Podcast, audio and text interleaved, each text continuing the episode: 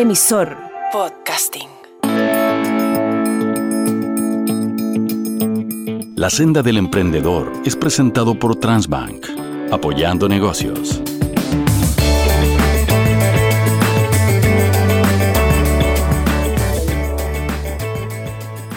Bienvenidos a un nuevo capítulo de La Senda del Emprendedor. Estás oyéndolo en tu plataforma de audio favorita y también lo puedes estar viendo y oyendo al mismo tiempo en imagen y video, perdón, en imagen y sonido en el canal de YouTube de Transbank. La Senda del Emprendedor hoy se hace cargo de una pregunta crucial.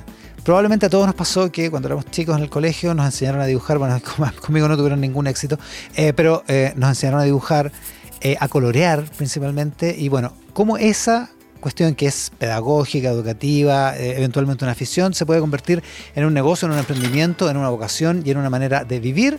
Nuestra invitada de hoy nos va a explicar cómo se hace eso. Tere Gottlieb, es tu apellido, ¿cierto, Tere? Es mi apellido. Un poquito más cerca del micrófono. Muy más cerca ya. Sí, Ya, es mi apellido. está. Ya. El problema es que, como yo, casi nadie lo sabe pronunciar. Nadie digamos. sabe pronunciarlo. Entonces, el- tu verdadero nombre o tu nombre artístico en rigor es Tere Gott. Teregot. Sí. Una gran marca. Una gran marca hoy. Sí, gracias. Ya, porque es, tu- es eso, porque es tu nombre y tu marca. Cuéntanos un poco Exacto. tu, tu historia, cómo, cómo llegaste a Teregot.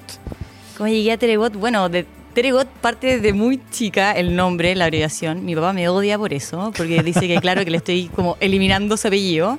Pero al final me pasaba que desde chica nadie podía pronunciar mi nombre. Entonces hasta los mails yo le abreviaba a Teregot, a Teregot. Entonces mis amigas me decían, oye, la Teregot, la Teregot. Entonces ah, ya, o siempre sea, estuvo- siempre fue, siempre anduvo siempre dando fue, vuelta, digamos. Siempre ando dando vuelta. Ya. Así que no es algo que creé por la empresa, sino que es algo que me ha seguido todo mi tiempo. Ni para agredir a tu papá, ni nada por el estilo, a, a todo esto. Pero ya, pero cuéntanos de la marca Teregot, el, el emprendimiento Teregot, de- el- del producto, en el fondo, Teregot. Yo siempre quise vivir de mi arte, la verdad, y, y siempre, bueno, yo trabajaba en distintas áreas, en retail, en cosas, pero yo siempre pinté y partí como un poco en las redes sociales, como compartiendo un poco lo que era mi arte. Yo pintaba en objetos, en tablas de surf, murales, cosas así, pero obviamente no podía dejar como el trabajo de 24, como de, perdón, de... de mm, El trabajo formal, el digamos. trabajo formal, claro, porque no me daba. Entonces, pero siempre mi sueño era vivir de mi arte. Ya, pero espérate, déjame ir un poco más atrás. Tú, a diferencia mía, seguramente dibujáis súper bien en- y, y, pintáis desde chica, digamos. Exacto. Y ahí siempre fue tu pasión. Fue mi pasión, al final era como mi escape, yo lo veía como algo más terapéutico, que tal vez que yo no me considero la mejor artista, ni la que pinta mejor, ni la que hace las mejores ilustraciones, sino que para mí era mi escape, mi pasión, mi hobby, lo que me hacía feliz. Ya, ¿y ¿saliste del colegio? Salí del colegio, entré a estudiar diseño. ¿Por qué? Porque, claro, yo dije, podría haber estudiado arte, pero está esta connotación de que el arte es difícil vivir de él. En Chile como que no está tampoco esa cavidad donde haya como mucho como rubro laboral, profesional de vivir del arte. Entonces dije, bueno, diseño tal vez ahí está, y como era una persona Por ahí las creativa, pega, claro, ya. claro, ahí yo creo que era un camino más fácil. Ya, y empezaste a trabajar entonces. y empecé a como trabajar diseñadora. Como diseñadora. ¿Cuántos años? Trabajé yo creo que cuatro años como diseñadora, pero paralelamente siempre pintaba y hacía todas estas cosas que te Ya, o sea, mantenía ahí esta cosa. Exacto. ¿y cuál es el momento crucial? Momento crucial fue la pandemia. Yo estaba viviendo en Australia y llegó el COVID, como esta tormenta perfecta, yo le cuento, porque digo que, que fue el minuto exacto. Y dije, voy a volver a mi país porque en verdad en Australia todo empezó a cerrar, iban a cerrar el país, no tenía cómo volver, me vine en el último vuelo comercial a Chile. Y claro, llegué sin trabajo, em, con deudas básicamente, y dije, ¿qué hago? O sea, empecé a buscar trabajo de diseñadora porque era lo que yo pensaba que tenía que hacer. Pero estaba todo parado. Estaba todo parado, nadie estaba contratando, eh, no había ninguna posibilidad de, de- de hacer lo que yo tampoco ejercía. Y dije, bueno, este es mi minuto, tengo que hacer algo. Y me puse a pintar, me puse a pintar, a pintar en la pandemia y dije, bueno, si me hace tan bien, estamos en un minuto de encierro, un minuto de incertidumbre, un minuto de miedo también, y a mí me hace también pintar, ¿cómo puedo hacer que la gente también viva esta experiencia de pintar, de este beneficio que yo siento, esta como terapia que yo le llamo? Y de esta manera dije, bueno, voy a hacer un libro para colorear. ¿Ya? Y que boom. No, Y de ahí, fa, todo. Y ahí fa, no. Pero bueno, creo este libro para colorear, que se llama Paraíso, que es el primero. Y dije, bueno, yo tenía como conocimientos de marketing, de diseño, que había trabajado en retail. Entonces dije, bueno, tengo que hacer un lanzamiento super power. Contacté a muchas como influencers. Ya, pero que ahí en la pandemia todavía. Sí, estamos en la pandemia, full pandemia, todo esto encerrado. O sea, todo esto era online. Todo esto era online. O sea, la única herramienta que tenía en ese momento era Instagram y las redes sociales. Entonces todo este como también lanzamiento fue digital, todo fue digital y, y le mandé el libro a toda esta persona, me acuerdo que estaba con estos permisos y era como, ay, te voy a dejar este libro mi- a tu casa, entonces tenía que dejar esta- dos horas de permiso para ir a dejarle los libros a estas gallas, como porfa, apáñame, onda, ya, y todas como, verdad, muy bueno, como la red de contacto al final poder hacer eso. Y lancé mi libro y fue una locura, como que en verdad explotó, porque creo que la gente estaba buscando algo que hacer en ese minuto y, mm, y resultó súper bien. Pero claro, mi miedo también era como, ¿esto va a ser solamente pandémico? ¿Esto es eh, solamente una entretención para esta época o esto va a perdurar en el tiempo? Ya, pero espérate, déjame re- eh, re- retroceder otro poco. Em, lo mencionaste en algún momento, dijiste estudié diseño porque, bueno, está esta cosa, que el- del arte no se puede vivir, pero también el arte es como, como que te dicen, es como un hobby, como que, como que la gente no, no lo entiende mucho. No, hasta el día de hoy me pasa que es como, ¿y qué haces tú? ¿En qué trabajáis de ¿En verdad? qué trabajáis de verdad? Claro, como, espérate, ¿y tú vivís de esto? Y es como, pucha, sí, doy trabajos, es una empresa, hay gente contratada, pago impuestos, básicamente, como que sí, es un trabajo, no vivo de esto y gente vive de esto también. Ya, y hoy Teregot es tu trabajo formal, Formal. que podríamos decir teregot.com o arroba teregot en Instagram. Claro. digamos. Ya, ¿cómo funciona? ¿Qué, qué es lo que hay ahora, después de ese primer libro? Después de ese primer libro, yo dije, bueno, habían dos opciones, que eso también pasa, siento un poco mucho con el emprendimiento, que es como quedarse ahí, hacer, tratar de hacer todo sola eh, y, y como no crecer. Y en ese minuto dije, no, yo tengo que tomar esto y profesionalizarlo de una. Como Tenía ahí el dato del éxito del primer libro. Claro. Ya. Y dije, ¿Que no. te sorprendió mucho? ¿Vendiste- Sí, me sorprendió muchísimo. Respecto a lo que esperaba, ¿y cuánto, cuánto vendiste? No, no, o sea, 10 por. Como que fue. Yo me esperaba como. Yo le decía a mi mamá, como. Ay, mamá, si vendo N libros, voy a ser muy feliz, voy a poder pagarte el pasaje de Australia. Como que ese era mi sueño. y, y me acuerdo que en un día ya era como. en, en business. Claro, como. Una locura. Ya. Y mm, dije, no, tengo que profesionalizar esto. Y lo primero que hice es como, yo no tengo una mente comercial porque soy creativa, lo primero que hice fue buscar a alguien comercial. Porque necesitaba los números y quise profesionalizar- profesionalizarlo al tiro. Ya, ¿cachaste que ahí había un. ¿Ya? un tope mío, porque Exacto. al final uno tiene que buscar a la gente como específica, siento yo, como de las cosas que uno no sabe. Porque si uno se queda tratando de hacer todo, ahí es cuando yo creo que no funciona y no avanza. Y dije, bueno, yo no me voy a pagar un sueldo en este minuto, pero sí se lo voy a pagar a ella, a esa persona. Ya. Entonces estuve mucho tiempo, al final, no pagándome a mí, sino que tratando de, como, de pagarle a esta persona para que profesionalizara al final el tema. Eh, crear la empresa, crear la página web, eh, todo el tema de contabilidad, finanzas, eh, stock, inventario, o sea, toda una locura que yo no podía manejar. O sea, eran ¿Cuánto te demoraste en todo ese periodo? ¿En todo ese proceso? ¿Cuánto te hiciste ya? No, Vamos. nada, fue al tiro. O sea, fue Todo. inmediato. Inmediato. Y dije, no, esto es ahora, de una, uno tiene que empezar a profesionalizar su tema. Y por otra parte, está ahí ah, creando más productos. creando más productos. Y ya estaba para siempre de diseñando, paraíso. ¿Qué es lo que me gusta hacer al final? O sea, mi objetivo número uno era, quiero vivir de mi arte. Entonces, quiero vivir de mi arte, quiero vivir creando. ¿Y te imaginaste que iba a ser así? Eh, no El- para el tanto. camino, digamos. El camino no. De hecho, ahora creo que puedo decir que el 20% de mi tiempo creo. Me gustaría crear más. Pero espero que en el futuro sea, ojalá, un 80% de mi tiempo que ojalá cree y sea mi área como creativa y artística. Pero también me he encontrado con otras cosas en el emprendimiento que me han gustado mucho. Me gusta después como ver como todo el proceso, mirar para atrás y todo lo que hemos crecido en tres años.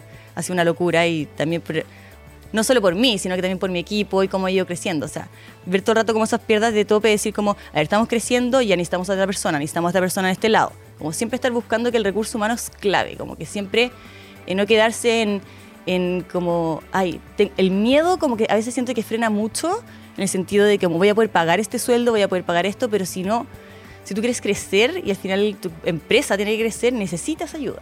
Como que eso es demasiado clave. Y así es la manera de crecer. Ahora, te estabas metiendo en un rubro que ya es, es complicado el arte y todo, ya por lo que ya comentamos, pero también es un rubro que es competitivo. O sea, hay hartos libros para colorear, por otra parte. Sí, hay hartos libros para ¿Y colorear. cómo lo hiciste para innovar? Bueno, creo que una parte importante eh, es humanizar un poco el tema. Como que al final a mí me gusta, como que a mí me gusta ser parte de, de mi producto, de mi marca, de todo, como mostrar todos mis procesos, mostrar todo lo que hay detrás, eh, contar también mi, mi seguridad mis cosas. eh, la gente al final ahora me escribe y me dice como, Tere, tus libros me han ayudado mucho en este proceso. No sé, yo tengo mucha ansiedad y a mí me ayudan muchos libros para mi ansiedad.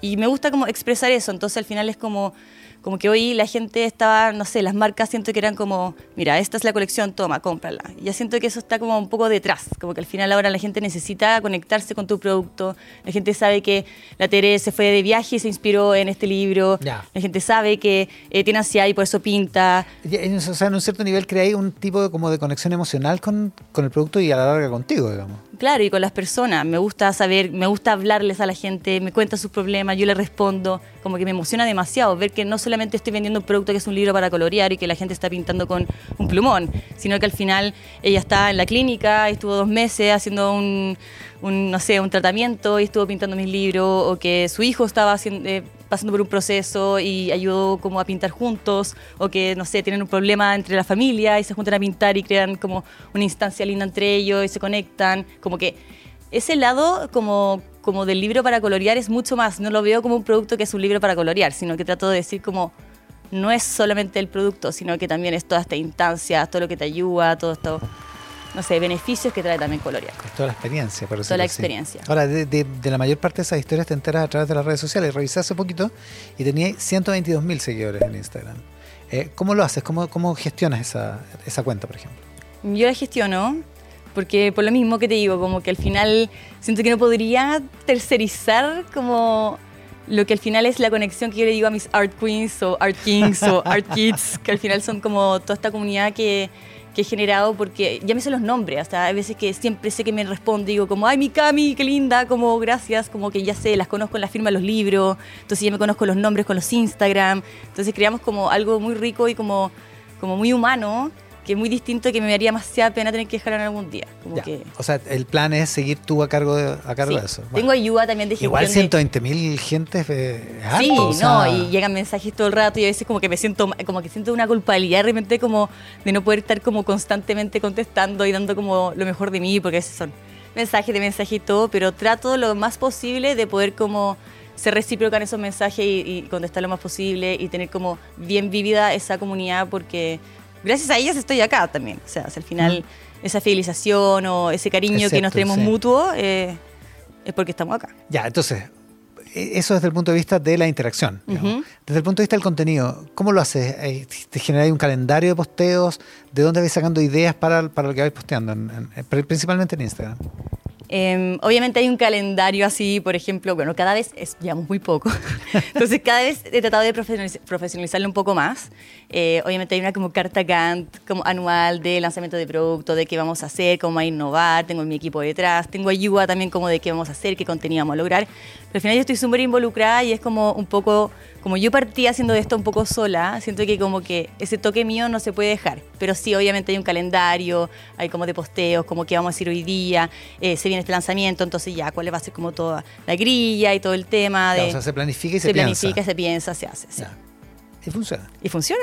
Funciona. Ya. Lo otro que funciona, lo, lo- lo- lo mencionaste en algún momento, es el- las virtudes eh, más allá de lo, de lo físico del- de colorear, de pintar. Eh, háblanos un poco de eso, de los beneficios para la salud. Bueno, son infinitos. Yo eh, me di cuenta igual cuando ya lancé los productos, yo pensaba que era tal vez algo muy mío en un minuto, no pensé que tal vez iba a ser como tan colectivo, que, que a mí me hacía muy bien, pero me di cuenta a través de, de como todo este feedback de la gente que sí les pasaba lo mismo. Entonces ahí fue como, wow, esto es demasiado como power, porque en verdad los beneficios son millones, como te digo, ¿cachai? Tiene como toda esta connotación que es media terapéutica, que puede ser ay, de millones de, de- de- de maneras. Puede ser como un poco antiestrés, puede ser como para liberar ansiedad, puede ser en tu soledad, para calmar la mente. Cuando uno está coloreando, pone la mente como en blanco literal. O sea, es como un tipo de meditación también. Porque ¿A al ti de verdad, de verdad te ayuda a- en- eh, para la ansiedad? a mí de verdad me ayuda a balancear. O sea, es mi minuto de poner la mente en blanco. Yo ando a mí, le estoy como... Entonces, cuando estoy pintando es como que la mente se calla, no pienso en el futuro, no pienso en nada, lo que tengo que hacer, ni pensar. Es como mi minuto donde yo digo, ya, mente en blanco, solamente tengo que pensar, ah, voy a usar el rosado, voy a usar el naranjo, voy a pintar con este plumón, voy a hacer esto. Y es por lo menos una hora donde estoy coloreando, donde no pienso en nada. Y es como, oh, qué rico, pasé una hora sin pensar en nada. Y eso como, ese beneficio, esa ayuda para mi salud mental al final es como muy clave, ha sido muy clave para mí. Em, para la parte de nuestra audiencia que, pudiera estar pensando en emprender en este mundo, en este ligado a este, este mundo artístico, ¿qué, qué consejo darías? Em, yo creo que es difícil, creo que hay que perderle un poco el miedo.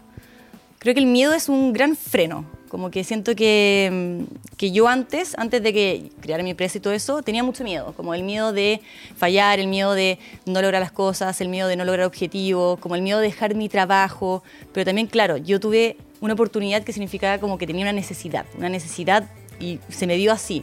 Entonces es muy difícil decirle a alguien como, no, dale, lánzate, porque en verdad es peludo, pero al final... pero el miedo es lo primero que uno tiene que quitarle a, a todo esto. Es como, me encantaría emprender, pero tengo miedo. Y en verdad, si en verdad dejáis el miedo de lado y la constancia, porque en verdad todo lo que tú hagas, al final le pones perseverancia, constancia, aunque sea por un deporte. No sé, quiero jugar tenis. Obviamente si jugáis una vez tenis va a ser malo, pero si en verdad todos los días practicáis va a ser bueno. Lo mismo puede ser con una empresa, con un emprendimiento, como que al final la constancia, perder el miedo a las cosas, yo creo que de verdad no debiese irte mal. Y también un consejo que es muy importante es eh, buscar información. Como que a mí me pasaba que yo estaba partiendo, yo no tengo como tampoco roles en mi vida donde yo podía ir a buscar como ayuda. Entonces yo qué hice fue escribirle a gente que yo sentía que era tal vez como un rol que podía darme información. Entonces yo le escribía como, hola, tú tienes este emprendimiento, ¿te podrías juntar a tomarte un café? Y bueno, ¿un café cuánto cuesta? Como que tal vez, claro, era una mini inversión. Me decían, sí, obvio, ya. Me juntaba a tomar un café. Y le sacaba información, ya, información, tu, tu, tu, ya tengo que hacer esto entonces. Al final también como adquirir información de otras personas que están pasando por lo mismo. En este caso, claro, escuchar podcasts, millones de historias que también son así, como en verdad como adquirir información también es súper importante. ¿Y el futuro? El futuro, bueno, el sueño es que haya un Tregot en todas partes del mundo, pero no es un sueño, o sea, se va a lograr. Se va a lograr. Se ya. va a lograr. Ya, pues es un sueño a largo plazo. En, en términos concretos. No sé si están a largo plazo. No. Ah, ya, ok. No, pero bueno, vamos a partir por ¿Pero Latinoamérica. qué significa un terecote en todo el mundo? Que ojalá estén en toda la librería Ya, del mundo, físicamente. físicamente. Wow. Sí. ¿Y? Y vamos por eso. Vamos por eso. ¿Y, y, y cada cuánto tiempo sacáis un libro? Más o menos son tres grandes como lanzamientos anuales.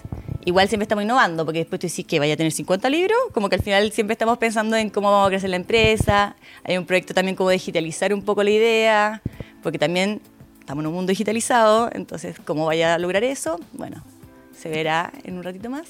Pero siempre innovando, siempre buscando nuevas ideas, pero como te digo, el miedo que tenía de que fuera solamente pandémico, me di cuenta que no fue. Porque hay una enfermedad que es la del siglo XXI, que al final es estar todo el día pegado a la pantalla y salirte un poco de eso y entrar como al mundo del papel, de colorear, de tener instancia, en verdad te ayuda. Y le ayuda también a todos los adolescentes que están también como un poco metidos en eso. Entonces al final eh, creo que algo que llegó para quedarse y, mm, y que, no sé, creo que ya está, ya está in- inculcado y que hay como gente que está buscando esta instancia o estas pasiones, porque al final, claro, la persona que adquiere este libro para colorear, esa persona, para mí es mi empresa, pero para esa persona sí es como su terapia, su momento, su, algo especial de salirse tal vez de una pantalla. Ya, una última cosa. En todo el aspecto del emprendimiento, pero no en lo, no en lo creativo y no en lo que, no en lo que te fue bien. Las cosas, en las, que, las cosas que te salieron mal o las, las principales dificultades que tuviste. Las principales dificultades que tuve. em, yo soy, como digo, una persona muy ansiosa, entonces de repente quería como muchas cosas. Yo soy al revés, como que pienso que quería mucho, abarcar mucho en muy poco tiempo.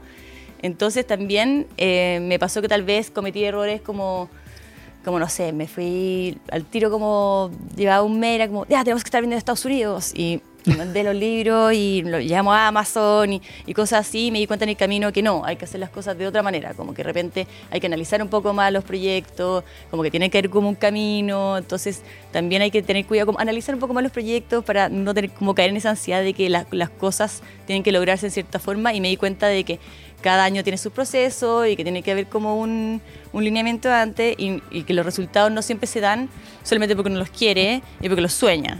También hay que tangibilizarlo. Yo soy creativa, yo soy volada, entonces por digo, hay un equipo detrás que dice como no Tere, tranquilízate, como que tenemos que hacer las cosas de esta forma para que resulten. Claro, no es arte de magia, digamos. Claro, no es arte de magia. Es arte. es distinto. Oye, eh, ya, pues a ver, creo que lo mencionamos, pero es en Instagram, arroba teregot, Sí, con doble T. con doble T. Y en eh, la web es teregot.com. Pero también estamos en casi todas las librerías de Chile. Nada de cosas. Nada de cosas. Y faltan algunas y ya vienen las otras. Así es. Las de fuera de Chile. Tere, un placer tenerte. Ay, gracias, gracias por esta conversación contigo también, Iván. Con eh, Teregot hicimos este capítulo de la senda del emprendedor que puedes oír en tu eh, plataforma de audio favorita y por cierto puedes ver también en el canal de YouTube de Transbank. Así que los dejamos invitados para una conversación ojalá tan interesante como esta en el próximo capítulo de la senda del emprendedor. Hasta la próxima. La senda del emprendedor fue presentado por Transbank, apoyando negocios.